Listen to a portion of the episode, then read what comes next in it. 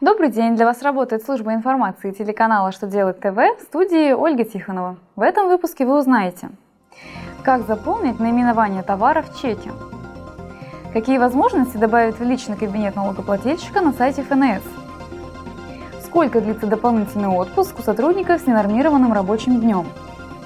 Итак, о самом главном по порядку. Минфин пояснил, как следует заполнять в кассовых чеках наименование товаров, работы и услуг.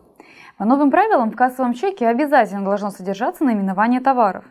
При этом в федеральном законе номер 54 ФЗ не содержится определенных условий заполнения этого реквизита. Минфин пояснил, что в чеке достаточно будет указать наименование товара по УКПД-2. В случае же, если производится предоплата товара, но его количество и точный список еще неизвестны, в чеке следует указать аванс и полученную сумму.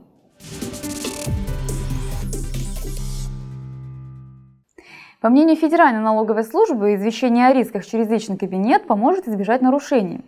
Налоговая служба сообщила, что в личном кабинете на сайте ФНС планируется размещать сведения об уровне налоговых рисков, которые возникают, когда компанию ставят на учет, вносят изменения в ЕГРЮЛ при представлении отчетности, а также при предоставлении документов по требованию налоговых органов во время проверок. Компании пользователи личного кабинета смогут узнать о возможных штрафных санкциях, вероятности получения отказа в вычете или возмещении НДС – при остановке операций по банковским счетам, до начисления налогов и назначения налоговых проверок.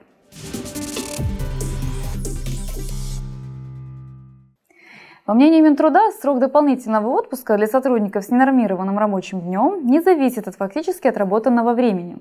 Трудовое ведомство сообщило, что по нормам трудового законодательства срок дополнительного ежегодного отпуска для сотрудников с ненормированным рабочим днем определяется в коллективном договоре. Он плюсуется к основному отпуску и не может быть меньше трех дней. Минтруд также придерживается мнения, что дополнительный отпуск нужно предоставить вне зависимости от продолжительности рабочего времени. Из этого следует, что даже при неполной неделе и неполном рабочем дне сотрудникам полагается доп. отпуск, а работодатель не имеет права указывать в локальном нормативном акте правила о сроке доп. отпуска, который рассчитывается исходя из отработанного времени.